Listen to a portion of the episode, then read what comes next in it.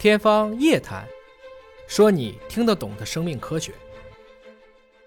我们也看了刚才我讲到的各个理论，有不同的学科，你会发现，数学相对来讲证明的时间都比较短，因为数学基本上可以通过理论推导就做到，而医学似乎是比较冤的。这个过程中，在数学来看，似乎只要提出了一个，大家基本上按照它的方式去证明一遍，那就是对了。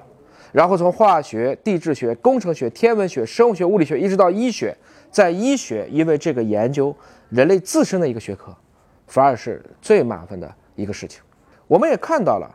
毕竟在文艺复兴、科学革命、工业革命、电气革命、信息革命这个时代逐渐来临之后，新理论被接受的时间实际上是开始加速的。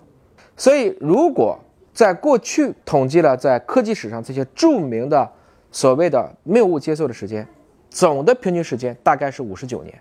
而在二十世纪以内大概是二十七年就接受了，而在二十之前差不多要花九十八年才能够去接受。从这个过程中，你也可以看到，在分领域被认可的平均时间来看的话呢，是工程学这个时间是最慢的，大概是四十年，生物学十五年是相对最短的。所以在差不多上个世纪三十年代的时候，量子力学的奠基者之一普朗克，一九零零年的时候，普朗克突然惊奇地发现，原来真实的世界是不连续的。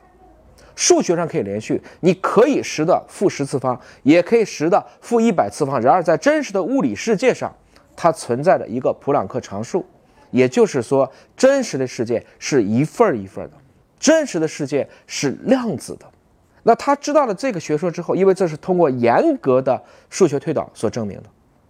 他当时也觉得他整个的理论体系好像都崩塌了，就有点像在《三体》，大家觉得为什么物理都可以不一样？又花了大概几十年的时间，他在不断的给他的这些物理学家们去讲他的理论，但是发现支持他的人寥寥无几。所以从这个意义上讲，我们也要去思考一下，什么是权威？